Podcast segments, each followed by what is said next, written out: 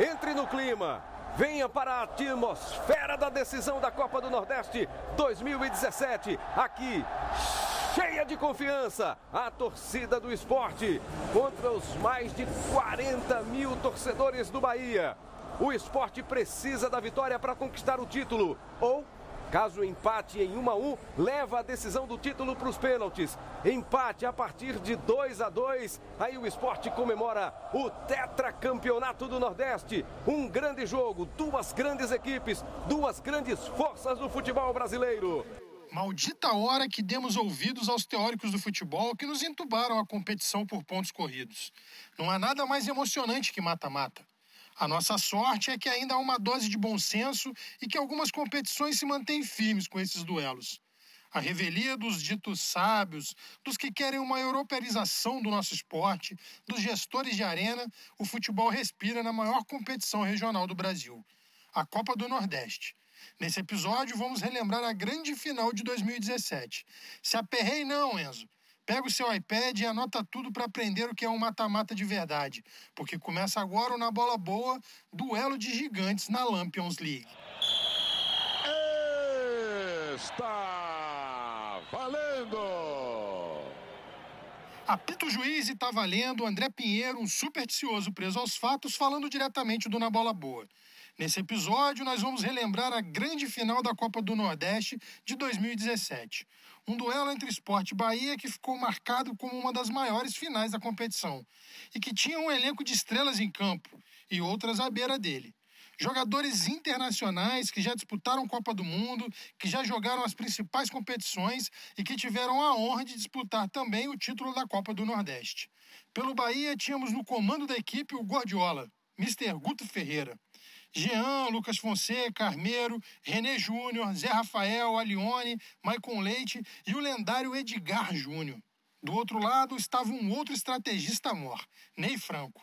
Era ele quem guiava uma equipe que tinha Magrão, Matheus Ferraz, Durval, Samuel Xavier, Mena, Diego Souza, Leandro Pereira, André Balada e Rogério. Não era jogo para moleque, era batalha. E só um sairia dela como campeão. Para mostrar que não estamos de brincadeira, só do Riquelme na batera para deixar todo mundo no clima desse jogão.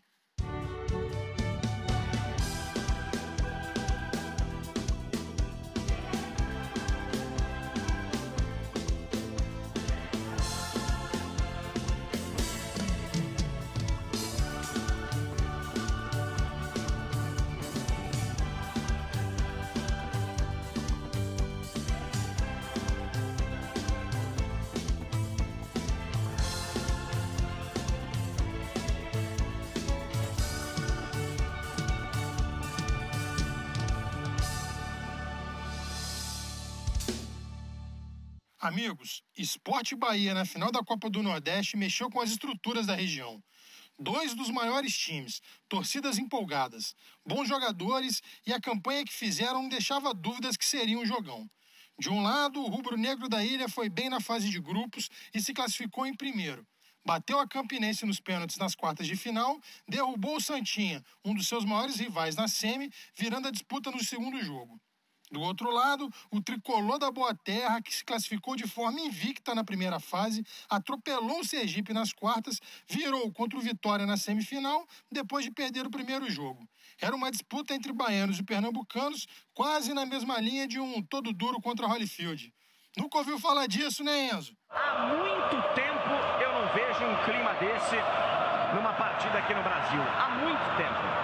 E com a bola rolando, a disputa em campo se mostrou à altura de toda a expectativa que se gerou nos bastidores dela. Os dois times entraram prontos para fazer um jogaço. No primeiro tempo, o esporte contava com o apoio da sua torcida e foi para cima. Criou chances e teve até bola na trave. Já o Bahia também não ficou parado, esperando só pelo contra-ataque. Chegou até a abrir o placar com Zé Rafael, mas o gol foi anulado. A rede só ia balançar mesmo no segundo tempo, uma vez para cada lado, e quis o destino que os gols fossem marcados por dois jogadores diferentes, mas que tinham o mesmo nome: Juninho. Boa tabela, cruzamento por dentro, tentou Edgar Júnior, deu rebote, gol!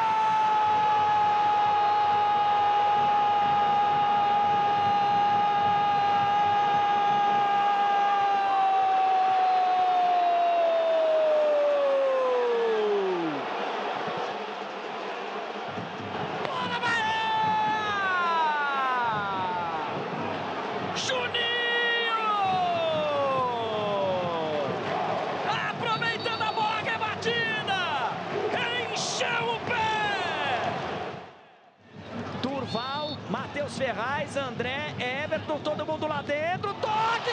Gol!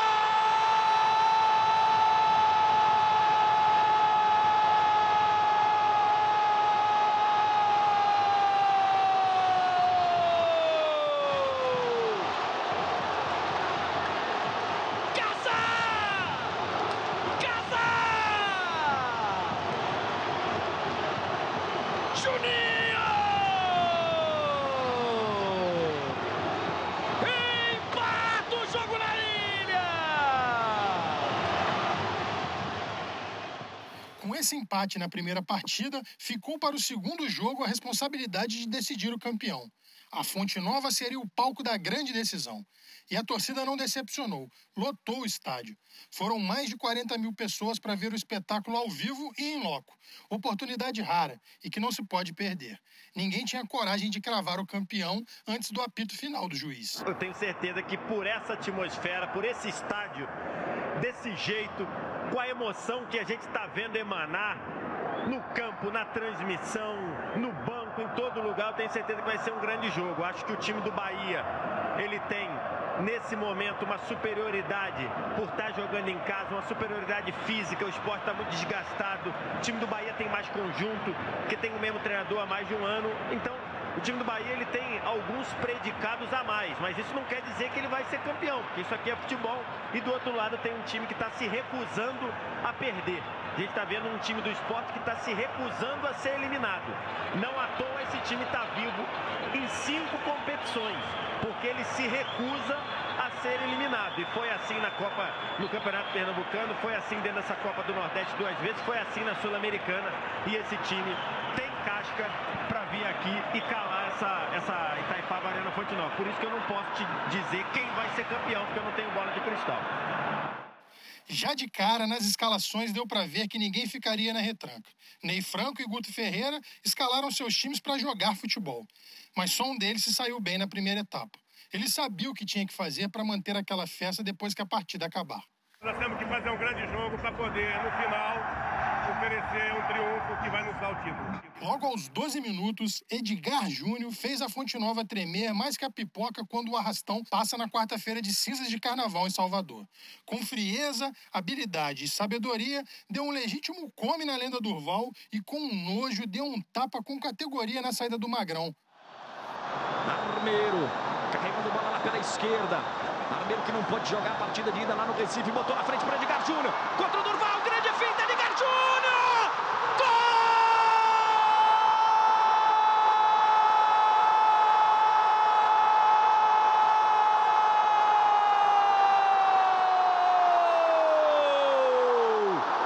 E que golaço! E que golaço!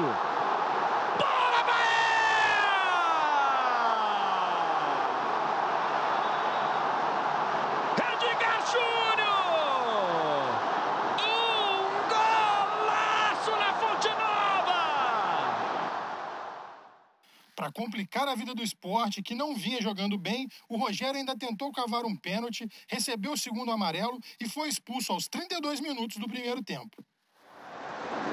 Dorval jogando de novo pro miolo. Diego Souza no peito, sobrou aqui pro Rogério. Houve um toque.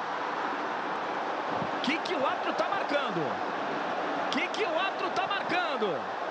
Ah, se jogou o Rogério. Tá expulso. Está expulso de campo porque ele já tinha amarelo. Está expulso de campo o Rogério, pelo que eu entendi, por simulação. Com um jogador a mais, o Bahia tomou conta do jogo. Mesmo com as alterações do Ney Franco, a vantagem numérica em campo ficou refletida nas chances de gols que foram criadas. Edgar Júnior quase fez mais um. E o esporte só foi ter uma finalização aos 26 minutos do segundo tempo. Fica difícil sair de uma arapuca montada pelo Guto Ferreira. Mesmo em desvantagem numérica, o esporte não largou o osso e foi para cima. Tentou de todas as formas empatar o jogo e levar a decisão para os pênaltis. Mas não deu. Prometeu o jogo até chegando. Pode ser o último ataque do esporte. Bola para a área. Se fizer um gol, vamos para os pênaltis. Durval para o miolo. Corte de cabeça. O Bahia pode matar agora nesse contra-ataque. Gustavo, aqui pela esquerda. Vai terminar o jogo. O Bahia vai ser campeão do Nordeste. O Gustavo vai prender a bola. Vai esperar o tempo passar. Levanta os braços do árbitro. Acabou! Acabou! E aí, eu vou junto com esse povo soltar a voz. Bora, Bahia! Bora, Bahia! Bora, Bahia! Tricampeão do Nordeste! Explode a Fonte Nova! Vibra a nação tricolor! Placar final: Bahia 1, Esporte 0. E o título da Copa do Nordeste de 2017 ficou com o tricolor da Boa Terra. Edgar Júnior cravou seu nome para sempre na história do clube e no coração dos torcedores.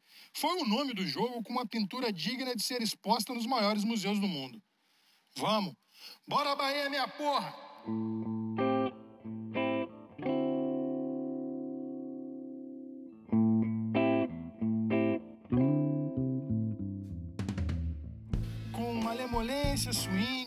Amor, chegamos ao final de mais um episódio do Na Bola Boa. Esse podcast singelo, gracioso e cheio de histórias do maior futebol do mundo. E só lembrando que eu aguardo seu pedido lá no instagram.com.br na bola boa ou no twitter.com.br na bola boa. A edição, sonoplastia, efeitos, batuques, ajustes e tudo mais que se faz necessário para esse episódio ficar de pé é trabalho da lenda Matheus Pinheiro, Menino Tuntum.